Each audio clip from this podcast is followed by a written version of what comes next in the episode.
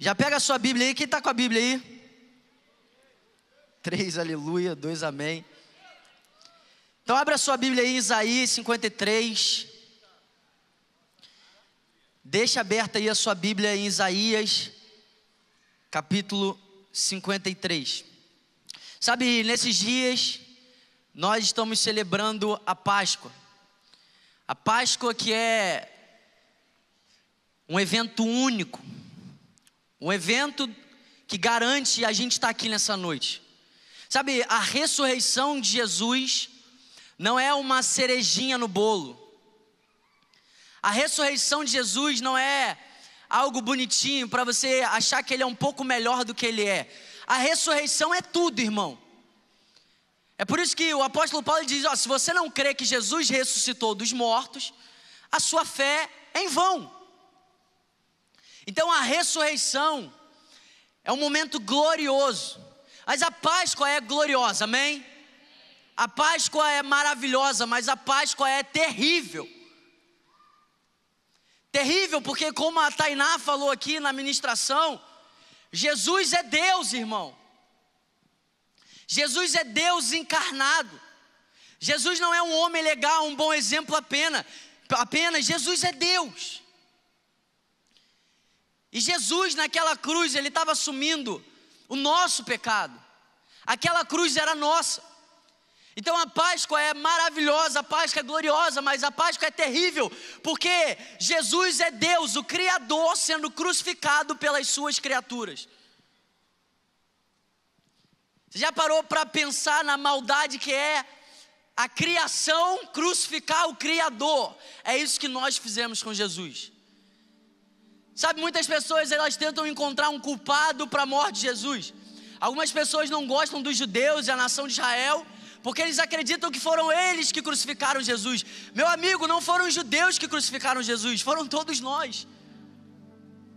O que crucificou Jesus não foi um povo, o que crucificou Jesus foram os nossos pecados. Sabe, a cruz, ela é maravilhosa, ela é gloriosa, mas ela é um escândalo. A cruz é o escândalo da graça, porque de repente Deus está pendurado numa cruz. E se você está aqui e você reconhecia Jesus como um homem legal, meu irmão, um homem legal é muito pouco se comparado com quem de fato ele é. Jesus é muito mais do que um homem legal. Se você está aqui e você considera Jesus um exemplo, Jesus é muito mais do que um exemplo. Jesus é Deus. Jesus é o Verbo. Jesus é o autor o consumador, o início o fim, o alfa e o ômega. Ele é tudo, ele é Deus. Então a gente não pode se acostumar com a cruz. A gente não pode se acostumar com a Páscoa.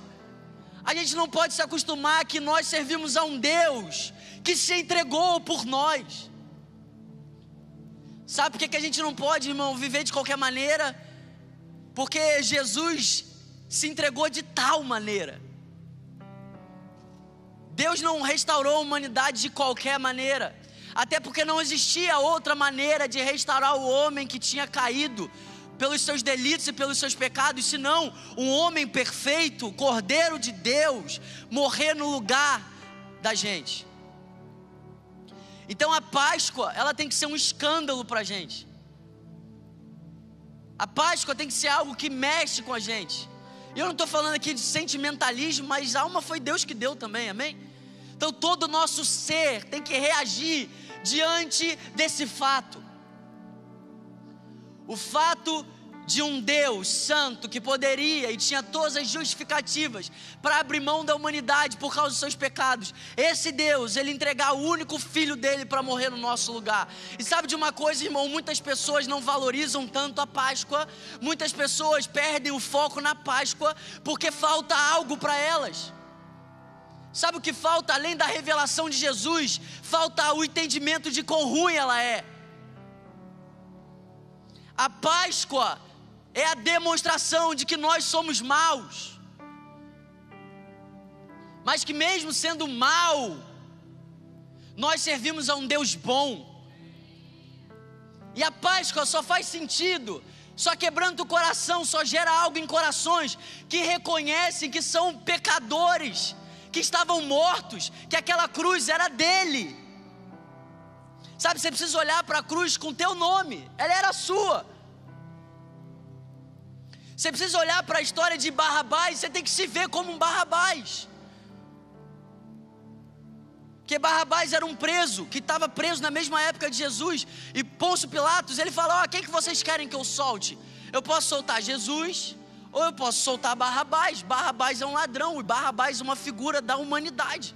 Uma humanidade que foi solta no lugar de Jesus. Então, irmão, nós vamos falar sobre a Páscoa.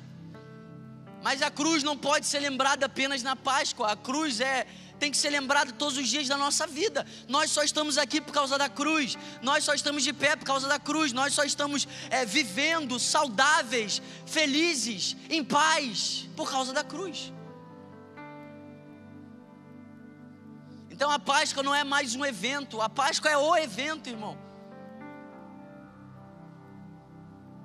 E eu amo porque a Páscoa, ela é uma expressão do passado ela é uma expressão do presente, ela é uma expressão do futuro também. Sabe, se você for ler a Bíblia, você vai ver que a primeira Páscoa foi Deus libertando o povo do Egito, amém? O povo estava no Egito há 400 anos, oprimido, oprimido debaixo de um império, oprimido na escravidão, na pobreza, oprimido na miséria. E Deus em Sua graça, em Sua misericórdia, Ele se revela aquele povo como aquele que ia libertar eles. E essa foi a primeira Páscoa. O povo sendo liberto por Deus do Egito, das mãos de Faraó, e sendo conduzido por Deus até a terra prometida. Essa foi a primeira Páscoa. Mas a Páscoa, ela também é a crucificação e a ressurreição de Jesus. Porque quantos aqui sabem que o que aconteceu no Êxodo era uma figura daquilo que apontaria para Jesus? Amém? No Êxodo, através das pragas, na décima praga, Deus aparece e fala assim: ó, sacrifiquem um cordeiro perfeito. Sacrifiquem um cordeiro perfeito, peguem o sangue dele, passe nos umbrais das portas, porque quando o anjo da morte passar, ele não vai matar vocês, Aquele cordeiro perfeito estava apontando para Jesus. Aquele cordeiro perfeito que deveria ser sacrificado e o seu sangue protegeria aquele povo da morte, era uma imagem de Jesus. É por isso que João Batista, quando ele vê Jesus, ele diz aí: Eis o Cordeiro de Deus, que tira o pecado do mundo. Então, aquilo que aconteceu no Êxodo, a primeira Páscoa também tem a expressão na ressurreição de Jesus. E sabe, irmão, se não houvesse ressurreição, não existiria esperança. Porque se Jesus não tivesse ressuscitado, ele não teria o nome sobre todo nome.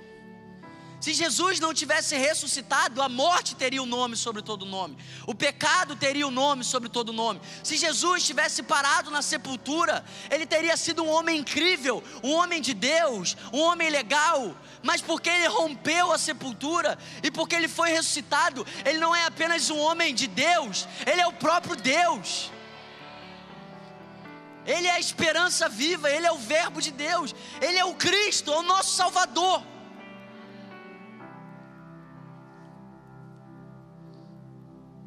A ressurreição é um marco. É um marco na vida de todo cristão. Agora, essa mesma Páscoa que aconteceu no Êxodo, que aconteceu na ressurreição de Jesus, sabe? Jesus ele está ceando com os discípulos a última ceia antes de ser levado para a cruz. E ele diz que ele nunca mais beberia desse cálice. Até o dia das bordas do cordeiro, do cordeiro. E ali Jesus ele está deixando claro para os discípulos que vai existir futuramente uma outra Páscoa. A Páscoa vai ter uma nova expressão. E essa nova expressão vai ser quando eu e você estivermos juntos com Jesus. Quando ele voltar e nós estaremos ceando com ele. Então Jesus falou: Eu nunca mais vou beber desse cálice até até aquele dia. E na verdade, irmão, a Páscoa é o que faz a gente entender o livro de Apocalipse, o fim dos tempos, é toda essa mesma linguagem. No Êxodo, foram dez pragas, em Apocalipse vão ser 21 juízos. É, Apocalipse é um êxodo global. É a mesma linguagem. Então a Páscoa aconteceu no êxodo, a Páscoa aconteceu na ressurreição de Jesus. E a Páscoa também vai acontecer quando Jesus voltar, e Ele está voltando. E Ele está preparando uma mesa para que eu e você a gente possa ceiar com Ele. Agora vamos para Isaías 53. Porque eu creio que Deus quer que a gente saia daqui hoje, reconhecendo a miséria do homem e reconhecendo a graça de Deus. Sabe, quanto mais você reconhecer a miséria do homem, mais você vai ter um coração quebrantado diante da graça de Deus. E, irmãos, eu não falo isso para ser pesado, eu não falo isso para ser chato, mas se tem uma coisa que a nossa geração e todas as gerações precisam entender é que o homem é mau. O homem é mau, e principalmente se a gente acredita que nós estamos vivendo nos últimos dias. Porque a Bíblia diz que nos últimos dias terão muitos com aparência de piedade. Aparência de piedade. Então, irmãos, Deus vai dar graça para a gente, para a gente declarar para a humanidade que ela não presta, amém? E não adianta querer ser bonzinho, porque o canal de transformação e cura é quando os nossos olhos são abertos para a gente reconhecer a nossa miséria. Sabe qual foi a pregação mais evangelística da Bíblia? Pedro chegou depois da crucificação de Jesus, chegou para todos os judeus e falou assim: ó, vocês mataram Jesus. E a Bíblia diz que naquele dia 3 mil foram acrescentados à igreja. Aí a gente acha que pregação evangelística é falar assim: você é tão bom, você é tão lindo, só falta Jesus para você. É igual pessoa que fala assim: cara, eu conheci uma menina, ela é incrível, só falta Jesus. É isso, casa com capeta. Amém, irmão? O homem é mau. Meus amigos, se o homem não fosse mau, Jesus não teria sido pendurado numa cruz. Eu amo porque a cruz, ela é uma exposição da maldade do homem, mas não para aqui, ela é uma exposição da bondade de Deus. Então abre aí a sua Bíblia em Isaías capítulo 53. Versículo 1: Quem creu em nossa mensagem, e a quem foi revelado o braço do Senhor, ele cresceu diante dele como um broto tenro e como uma raiz saída de uma terra seca. Ele não tinha qualquer beleza ou majestade que nos atraísse. Nada havia em sua aparência para que o desejássemos. Foi desprezado, rejeitado pelos homens. Um homem de dores, experimentado no sofrimento. Como alguém de quem os homens escondem o rosto. Foi desprezado, e nós não o tínhamos em estima. Certamente, Ele tomou sobre si as nossas enfermidades, e sobre si levou as nossas doenças. Contudo, nós o consideramos castigado por Deus, por Deus atingido e afligido. Mas ele foi traspassado por causa das nossas transgressões, foi esmagado por causa das nossas iniquidades. O castigo que nos trouxe paz estava sobre ele, pelas suas feridas nós fomos curados.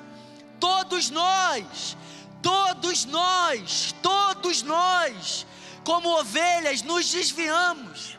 Cada um de nós se voltou para o seu próprio caminho, e o Senhor fez cair sobre ele a iniquidade de todos nós. Ele foi oprimido, afligido, contudo não abriu a sua boca. Como um cordeiro foi levado para o matadouro, e como uma ovelha que diante dos seus tosqueadores fica calada, ele não abriu a sua boca. Com julgamento opressivo ele foi levado.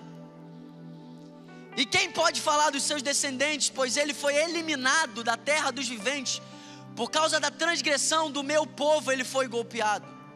Foi-lhe dado um túmulo com os ímpios e com os ricos em sua morte, embora não tivesse cometido nenhuma violência, nem houvesse nenhuma mentira em sua boca.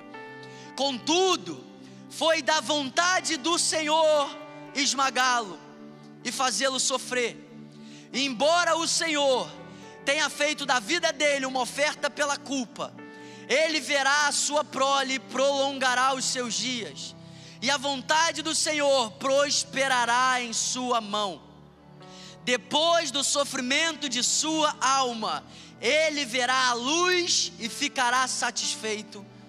Pelo seu conhecimento, meu servo justo justificará muitos e levará a iniquidade deles. Sabe, irmãos, esse texto já é. Para uma pessoa que não entende que Jesus é Deus, esse texto já é glorioso.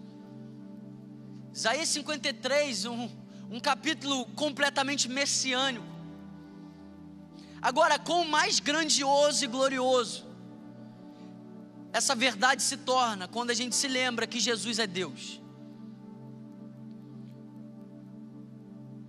Porque a gente precisa, irmão, se lembrar de quem Jesus é. Sabe, o que torna a gente diferente de outras crenças é porque outras crenças reconhecem que Jesus é um homem legal, mas nós reconhecemos que Jesus é Deus. Você tem noção da loucura? É que Deus encarnou, pisou nessa terra. O Verbo, ele se fez carne, ele habitou entre nós.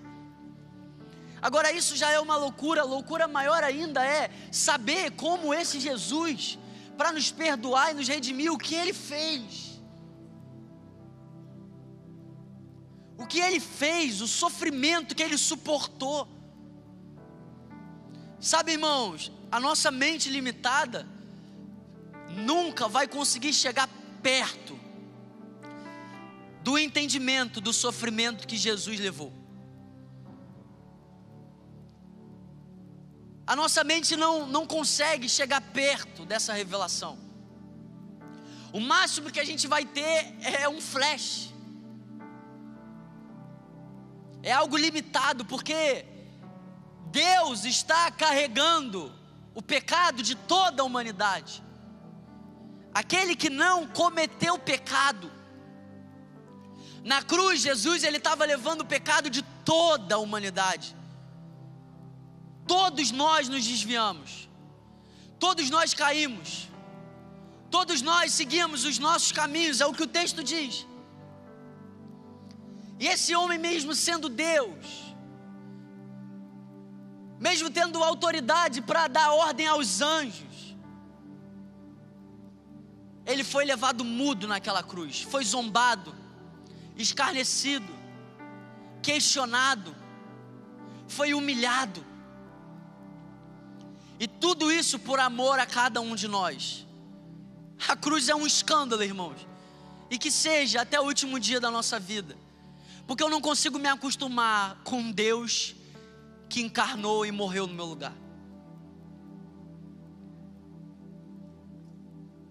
Então Isaías 53 está falando de Jesus, de como ele foi morto.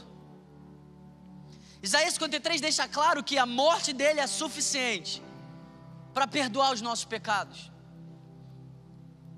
A morte de Jesus, por ser o Cordeiro perfeito de Deus, o seu sangue é suficiente para perdoar as nossas ofensas. Sabe, em Cristo nós temos todos os nossos pecados perdoados. E a ressurreição é o fim. A ressurreição é o fim da nossa culpa. A ressurreição é o fim da nossa dúvida. Será que nós somos amados por Deus? A gente não pode duvidar do amor de Deus quando a gente olha para a cruz. Porque se Deus não te amasse, Ele teria poupado o filho dele. Agora, Deus nos ama de tal maneira que a Bíblia diz, e Deus não é nenhum psicopata, amém, meus irmãos? Mas a Bíblia diz que ele se alegrou em esmagá-lo, ele se agradou em feri-lo. É porque Deus não é limitado como a gente, ele já via o fruto do penoso trabalho do filho dele. Então, o único motivo de Deus ter se agradado, o único motivo de Deus ter se alegrado em ter crucificado Jesus, é porque Ele nos ama, é porque Ele sabia do que a cruz, do que a ressurreição iria gerar em nós. Ele sabia que era o único meio que Ele poderia restaurar a humanidade. Meus irmãos, ninguém fez o que ele fez, ninguém pode fazer o que ele fez, e não existe nenhum outro caminho para o Pai senão Jesus. Não existe. Não existe devoção, não existe sacrifícios, não existe ofertas que podem fazer o que Jesus fez. Nós somos salvos pela graça. Nós não merecíamos, nós não merecíamos sequer estarmos aqui nessa noite. A gente tem que olhar para a cruz, a gente tem que olhar para Jesus, e isso tem que brotar dentro de nós adoração e gratidão. Porque nós crucificamos Jesus.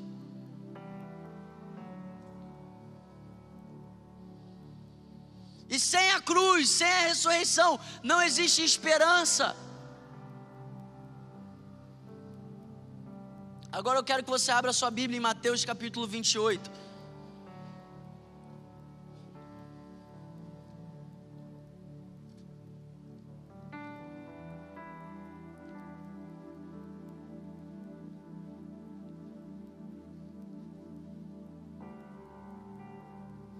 Agora eu vou começar a pregar, amém? Mateus capítulo 28.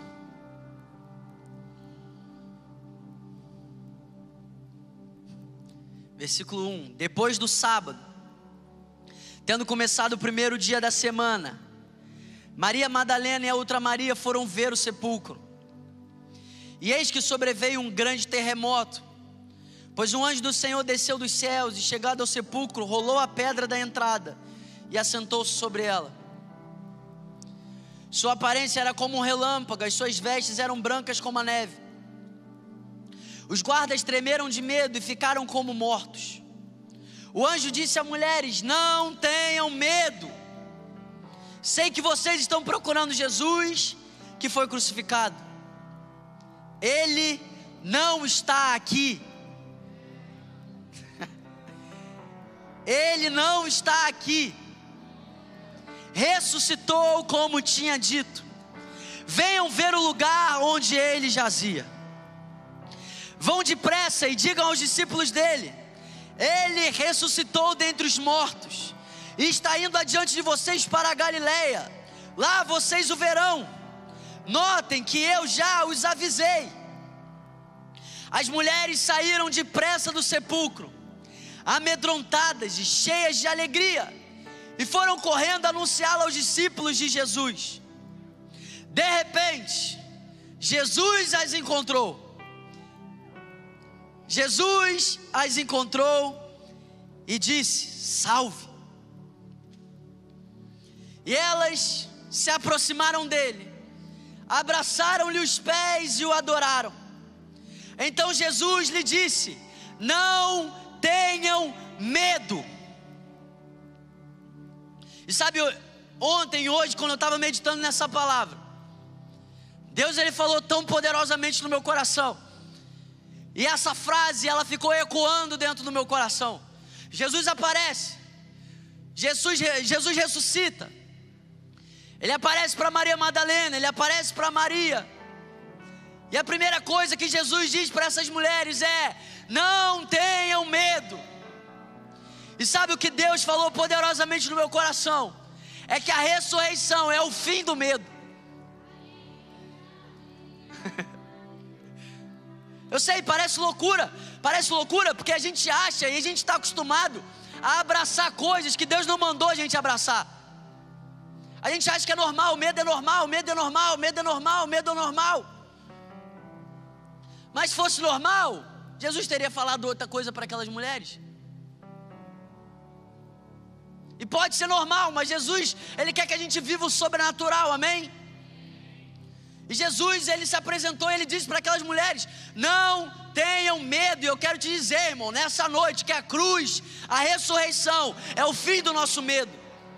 O medo de não sermos aceitos por Deus, o fim do medo de não sermos perdoados por Deus, o fim do medo de não sermos amados por Deus, o fim do medo de não sermos importantes para Deus, o fim do medo de não sermos justificados, o fim do medo do futuro, o fim do medo das incertezas. A ressurreição é o fim do medo de todo aquele que crê em Jesus. Jesus olhou para Maria, para Maria Madalena, e disse para elas: Não tenham medo. Sabe, eu quero falar um pouco nessa noite da liberdade que é crer na ressurreição,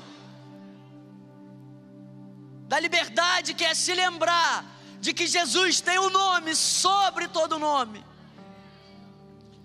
da liberdade de se lembrar que por mais que o Deus desse século, dessa era, seja Satanás, Satanás é um cachorrinho na coleira de Deus.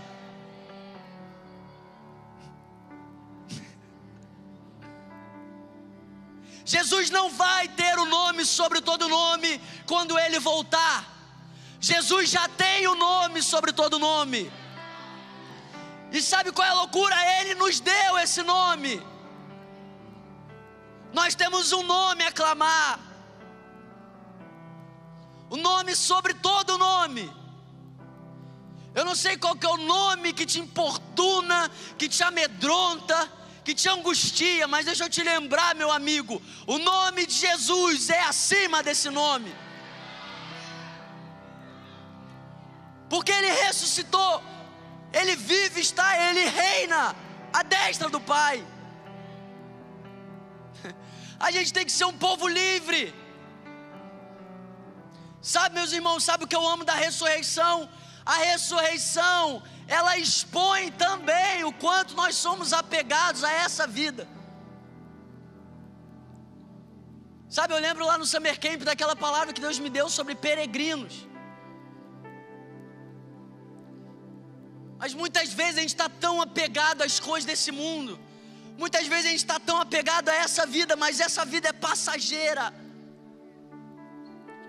As coisas desse mundo são passageiras. Mas existem coisas eternas que foram preparadas para a gente. Essa era vai passar.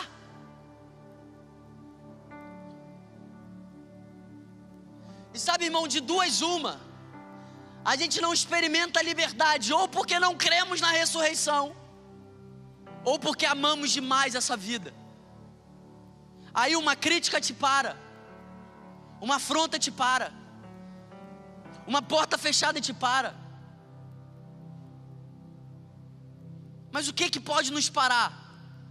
Se nem a morte parou Jesus.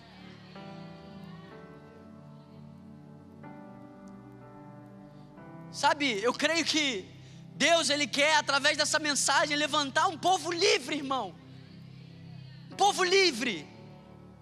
Sabe, eu estou crendo que Deus vai levantar Daniel no nosso meio que chegam no meio de Nabucodonosor e falam assim: ó, guarda para você os seus presentes.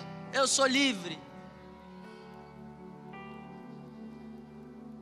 Que quando se depararem com um esquema, com a corrupção, com uma sugestão, com um jeitinho brasileiro, possam se lembrar da ressurreição e que se Ele ressuscitou dos mortos, Ele também nos ressuscitará dos mortos.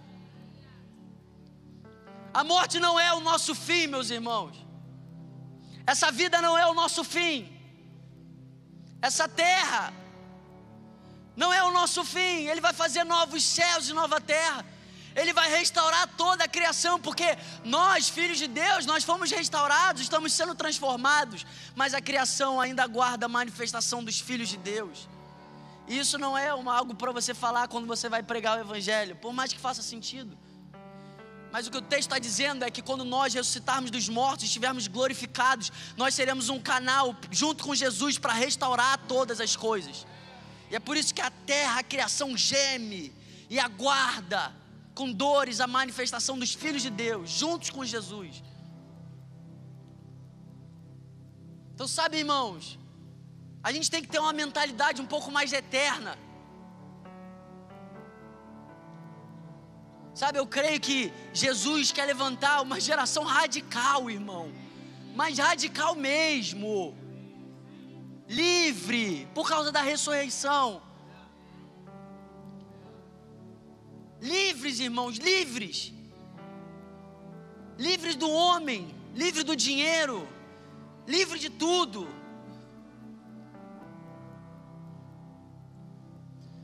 Para a gente viver o que a Bíblia diz não fixar os nossos olhos naquilo que nós estamos vendo. Meu Deus, cara, tem gente que é crente, ama Jesus e está deprimido por causa de coisas que você está vendo. O que você está vendo vai passar, irmão. Microfone vai passar, Instagram vai passar, dinheiro vai passar, todas essas coisas vão passar. Mas as palavras do Senhor permanecerão para sempre. Nós viveremos eternamente com Ele. Nós não precisamos, sabe, irmão, Deus é Deus para curar o câncer. Mas se você morrer pelo câncer, a morte não vai ter a última palavra na sua vida. Deus é Deus para curar toda enfermidade. A gente vai crer até o último segundo que Ele vai curar os enfermos. Mas se a enfermidade te matar, a morte não vai ter a última palavra na sua vida. Nós não precisamos temer O salmista diz: Não temerei mal algum. Olha o ambiente que o salmista está, ainda que eu ande pelo vale da sombra da morte. Eu não temerei mal algum. Sabe, isso é lindo, né? Mas Jesus quer que a gente viva isso. Quando você chegar perto de um vale da sombra da morte, você não precisa temer, porque a morte não tem a última palavra. A morte não tem a última palavra, meus irmãos. A morte não é o nome sobre todo nome. Se eu sair daqui e morrer, irmão, eu estou sendo premiado.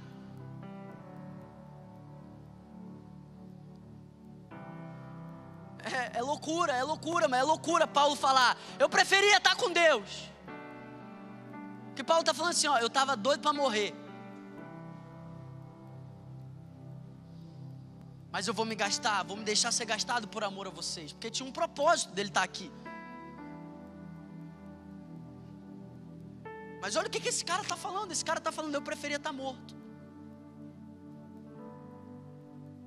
A gente fala, oh, aleluia, glória a Deus. Mas quantos aqui preferiam estar mortos?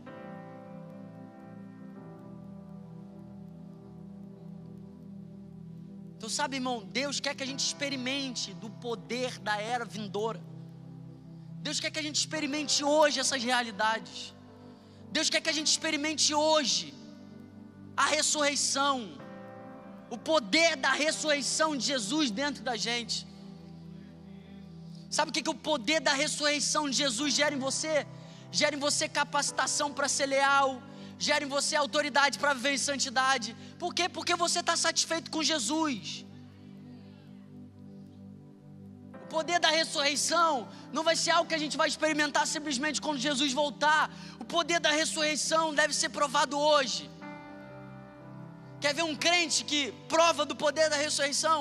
É quando ele está no trabalho dele, o chefe chama e fala assim: ó, tem um esquema aqui para você ganhar 100 mil reais. E o cara ganha mil reais por mês. Ele fala: não quero. Esse é o poder da ressurreição, irmão. O poder da ressurreição é você que está casado não ter olhos para outras mulheres. Esse é o poder da ressurreição. O poder da ressurreição é você viver hoje, não de qualquer maneira, mas com propósito. Porque a gente sabe para onde a gente está caminhando, a gente sabe para onde a história está caminhando. Deus não quer pegar ninguém de surpresa. Deus estragou toda a surpresa quando Ele escreveu a Bíblia.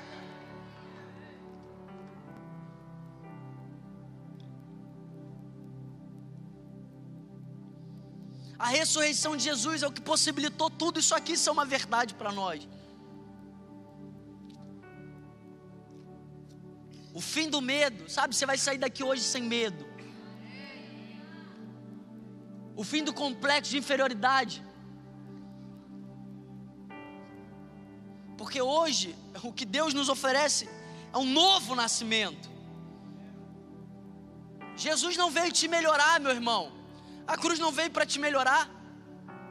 Jesus não veio para melhorar a tua vida. Jesus veio para te dar vida. Você não tinha vida. Você estava morto, nós estávamos mortos. A Bíblia diz que nós estávamos mortos nos nossos delitos e nos nossos pecados, mas Ele nos deu vida juntamente com Cristo. Jesus quer nos dar a verdadeira vida. Se você entrou aqui hoje, você ainda não recebeu isso, você pode receber isso hoje. Você pode sair daqui hoje sem medo. Você pode sair daqui, sair daqui hoje com a verdade mais poderosa que você poderia ter, que só pode ser revelada para nós por meio da cruz e da ressurreição. Que existe um Deus que nos ama. Existe um Deus no trono que interage com a humanidade. É um Deus de longe, é, porque Ele é o Rei Todo-Poderoso, mas é o Deus de perto também. É o Deus que a si mesmo se entregou.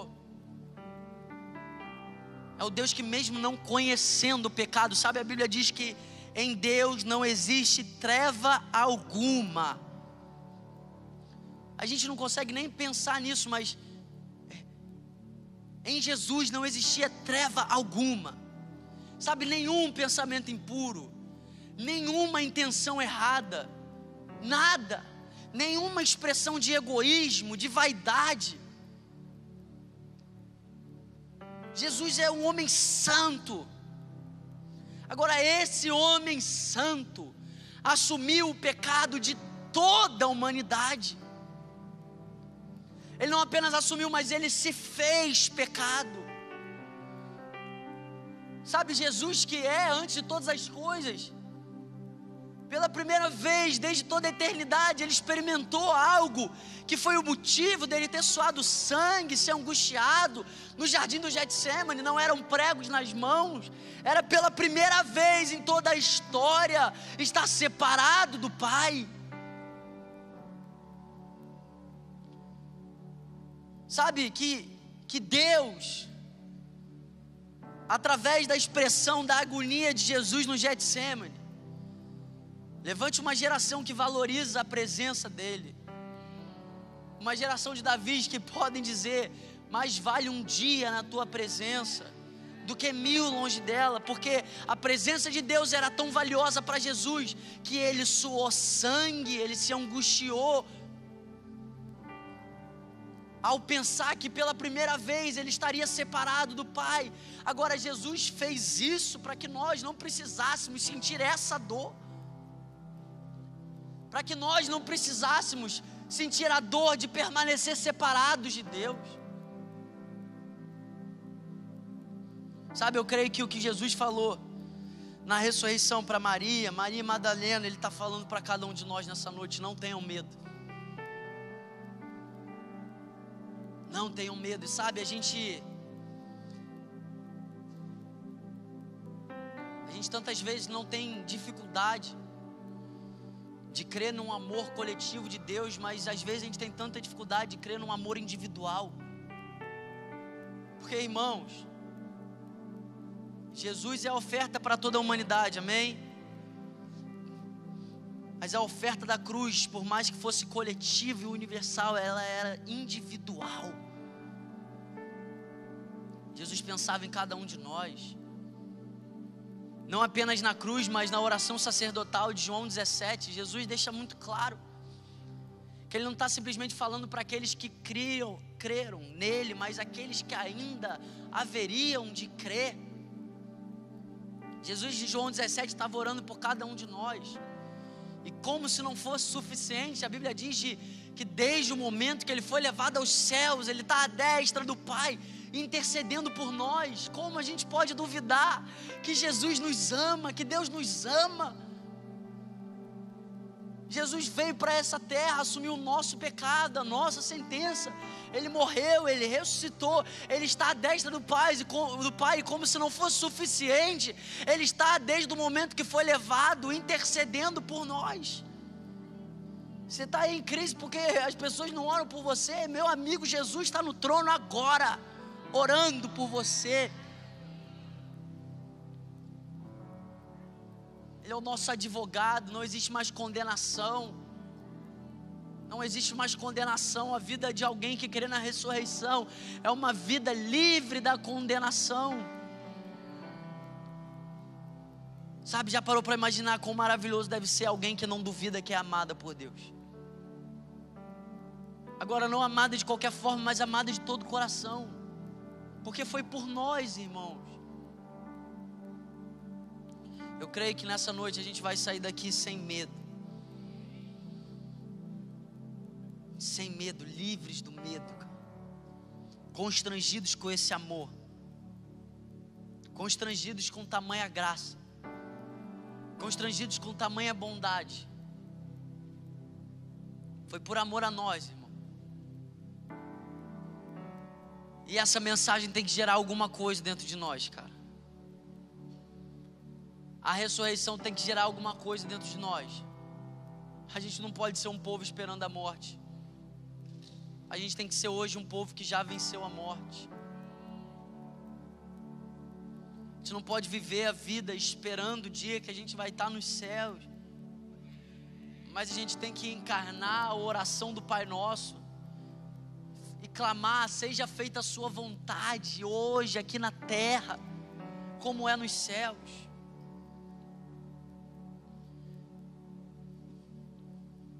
Jesus é suficiente para nós, irmãos.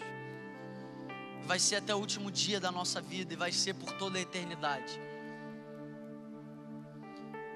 Sabe, eu amo essa palavra, porque através dessa palavra Deus libera o poder da ressurreição.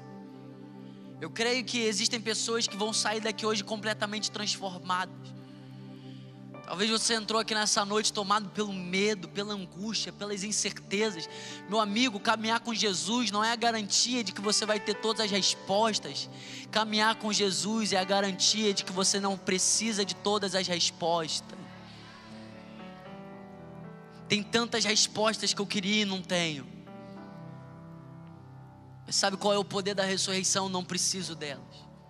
Eu só preciso olhar para a cruz, eu só preciso olhar para Jesus eu só preciso crer que foi por mim, foi por amor, foi pensando em mim. Ele me ama de tal maneira, Ele me ama de todo o coração, e é por isso que eu posso cumprir o primeiro mandamento, porque eu estou devolvendo para Deus algo que eu recebi de Deus, um amor de todo o coração. E nisso consiste o amor. Não que nós tenhamos amado a Deus, nós não amávamos a Deus, irmão. O homem não ama a Deus sem antes receber o amor de Deus por eles. Nós não temos a capacidade de amar a Deus sem antes receber o amor dele. O combustível para que a gente queime de amor por Jesus é a cruz, é a ressurreição, é receber esse amor. E quando nós recebemos esse amor, quando você olha para aquela cruz e você crê, irmão, crê de verdade, que Jesus estava pensando em você, estava fazendo aquilo por você. Aí você vive uma vida amando o Senhor de todo o seu coração, com toda a sua força, com todo o seu entendimento. Eu creio, cara, Deus ele quer liberar sobre nós hoje o poder da ressurreição. Hoje, hoje, hoje, hoje o poder da ressurreição. 1 Coríntios capítulo 15, versículo 12 fala assim: Ora, se está sendo pregado que Cristo ressuscitou dentre os mortos, como alguns de vocês estão dizendo que não existe ressurreição dos mortos. Se não há ressurreição dos mortos, nem Cristo ressuscitou. E se Cristo não ressuscitou, é inútil a nossa pregação. Como também é inútil a fé que vocês têm. Mais que isso, seremos considerados falsas testemunhas de Deus. Pois contra ele testemunhamos que ressuscitou a Cristo dentre os mortos. Mas, se de fato os mortos não ressuscitam, ele também não ressuscitou a Cristo.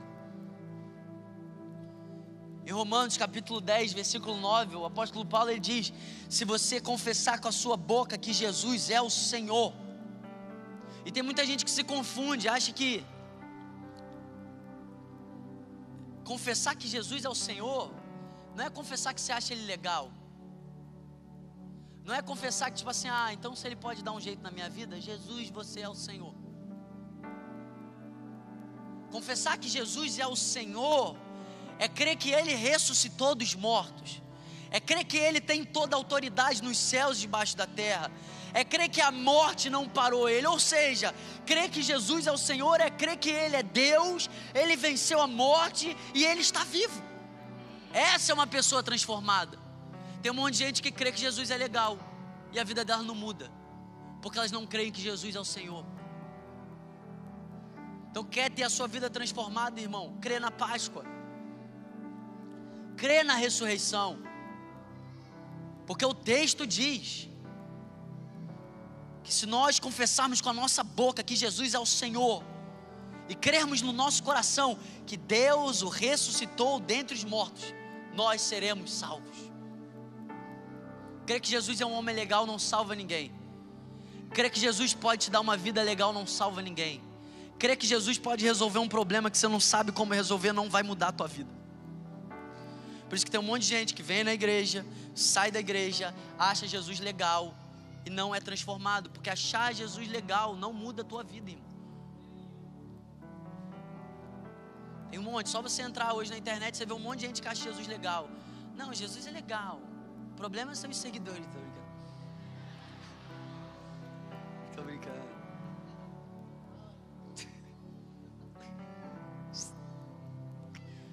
Crê que Jesus é legal, irmão?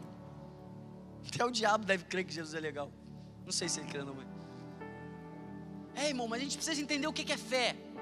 Porque a Bíblia diz que até os demônios reconhecem e tremem. Então a gente precisa, todo cristão só é cristão quando reconhece que Jesus é o Senhor.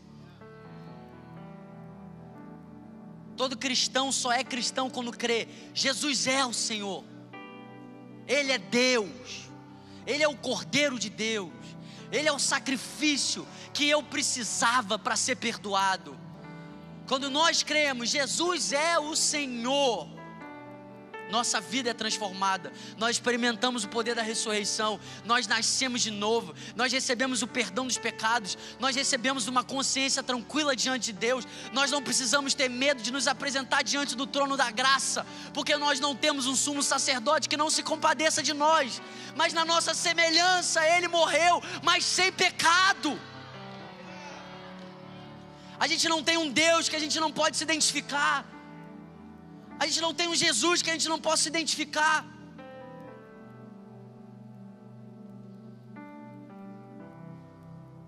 E que até o último dia da nossa vida a gente possa pregar: Jesus é o Senhor. Jesus é o Senhor. Jesus é o Senhor. Jesus não é irmão, a gente precisa voltar para as coisas básicas. Jesus não é mais um caminho, irmão. Não é mais um caminho, Jesus é o único caminho. O único caminho. O único caminho para o Pai. Ele é o único sacrifício que Deus aceitou. Você sabia que naquela cruz Jesus não estava carregando a ira do diabo?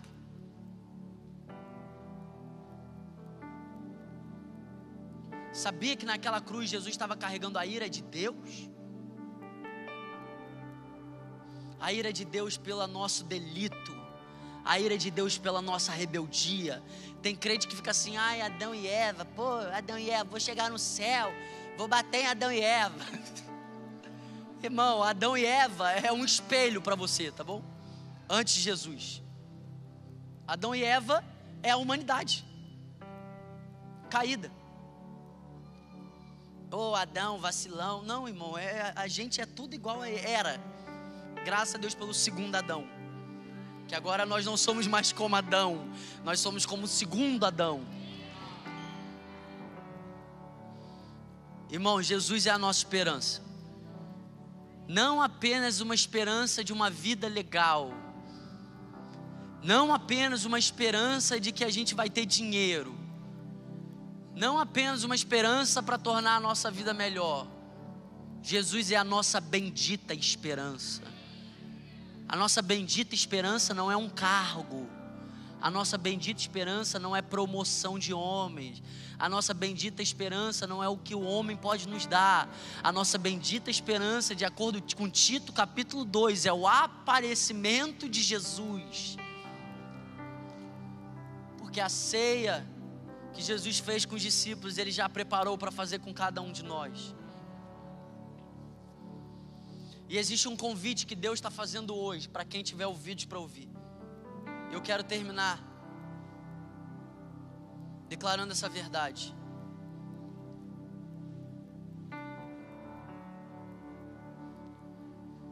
Mateus capítulo 22.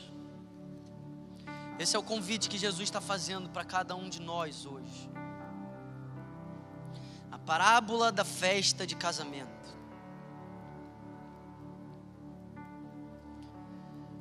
Mateus capítulo 22, versículo 1. Se puder botar no telão, obrigado.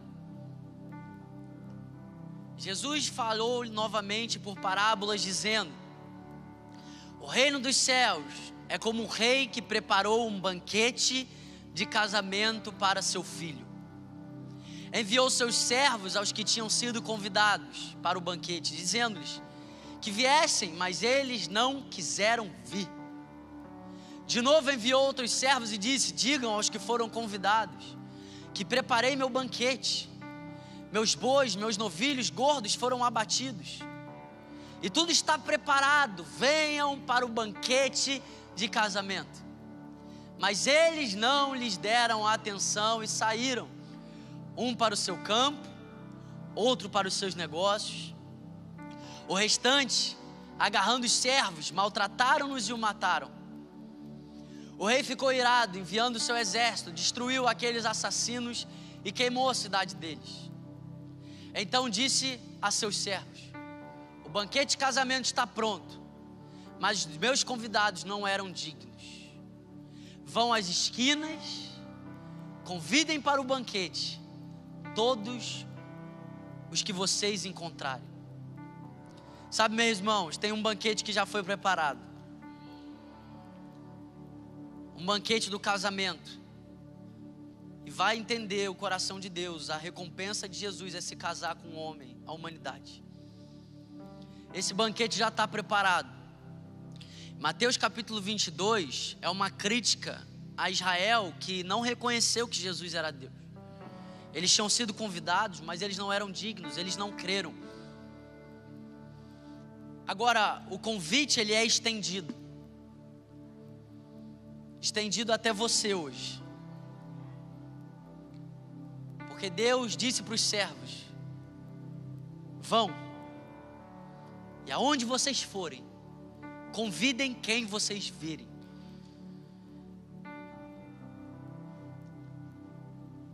Convide. Sabe, toda vez que eu prego aqui, eu estou convidando você para esse banquete. Toda vez que alguém pregou o Evangelho, a gente está te convidando para esse banquete. Banquete que ele já preparou.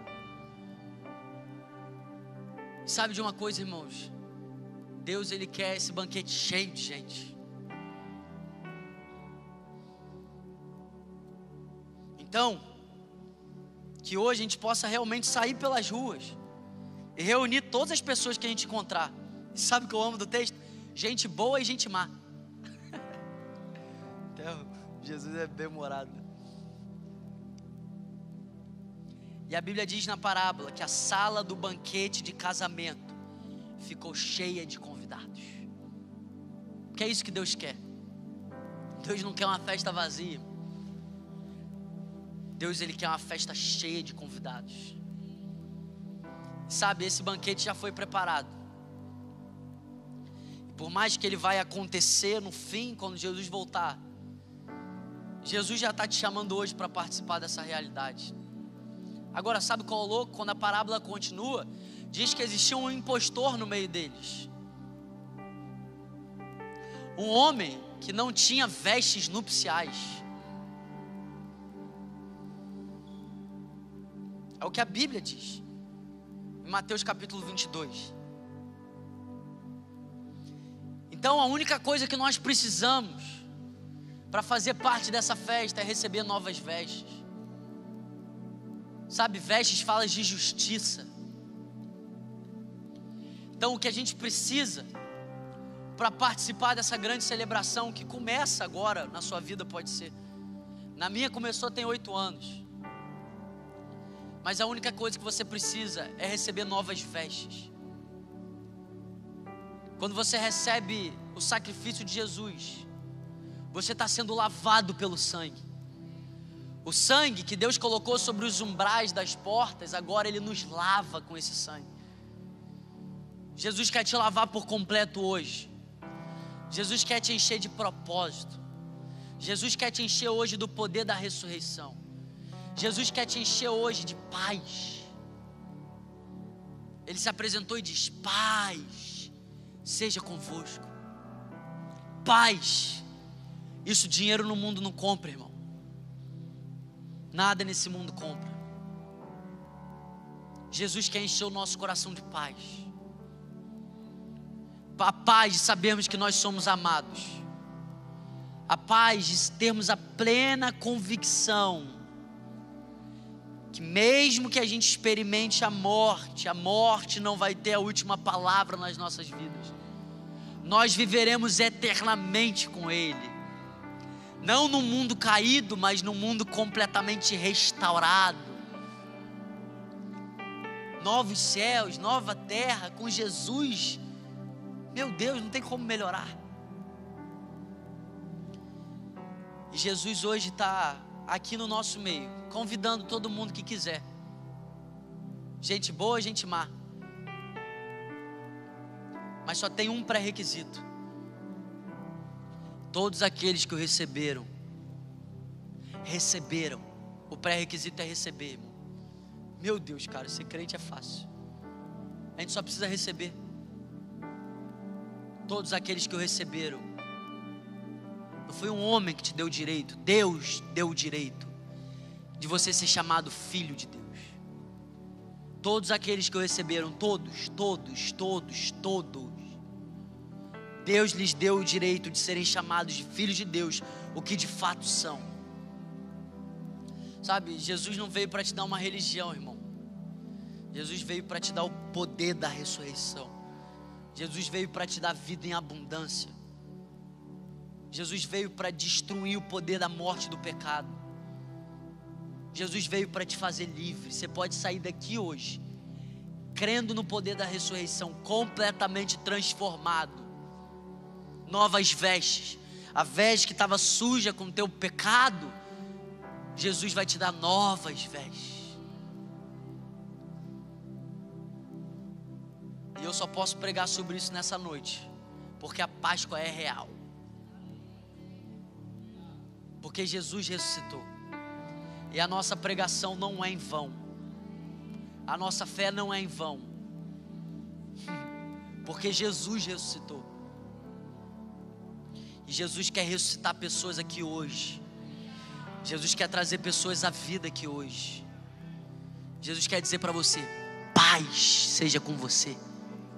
Não tenha medo, porque o verdadeiro amor lança fora todo medo.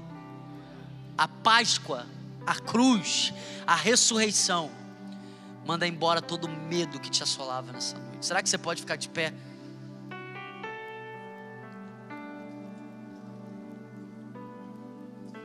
Sabe, a gente vai cantar uma canção. Mas eu quero te convidar a cantar uma canção como quem crê na Páscoa. A cantar uma canção como quem crê que Jesus ressuscitou dos mortos. A cantar essa canção como alguém que crê que nós não fomos desamparados nós não fomos abandonados.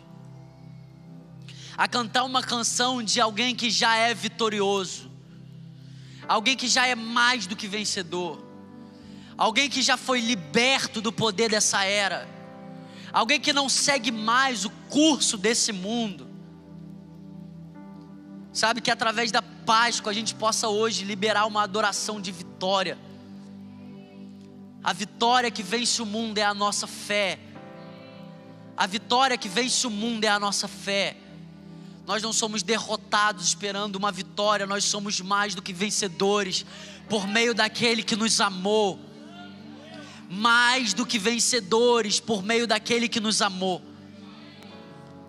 Será que você pode levantar as suas mãos? Espírito Santo, libera sobre nós aqui nessa noite, por meio da Sua palavra, o poder da ressurreição. O poder da ressurreição. Que esse poder seja real em cada coração aqui, Jesus. Que eles possam ouvir nessa noite, não através de mim, mas ouvir do próprio Deus, do Senhor, paz seja com vocês. Que eles possam ouvir de Ti nessa noite, Senhor. Não tenham medo. Que no meio desse louvor, Pai, o poder da ressurreição se apodere de cada coração aqui, Senhor. Corações que entraram aqui angustiados, com medo, complexos, culpa que eles sejam completamente afetados pelo poder da Páscoa, pelo poder da ressurreição. Vem sobre nós, Senhor. Vem sobre nós e nos revela que Jesus é o Senhor.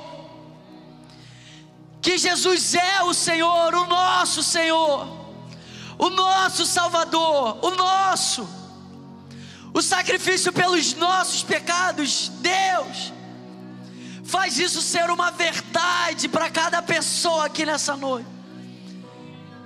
E que através disso o medo vai embora, a culpa vai embora. Que através disso a condenação vai embora. Traz os mortos à vida aqui nessa noite, Senhor. Porque você tem um nome sobre todo nome nome sobre todo nome. Nós invocamos o seu nome aqui, Jesus. Nome sobre todo nome. Nome sobre a morte. Nome sobre o pecado. Nome sobre os nossos erros. Nome sobre os nossos complexos nós queremos experimentar da paz que excede todo o entendimento nessa noite, Senhor. Vem, vem, faz aquilo que só você pode fazer. Vem, faz aquilo que só você pode fazer. Vem, Senhor.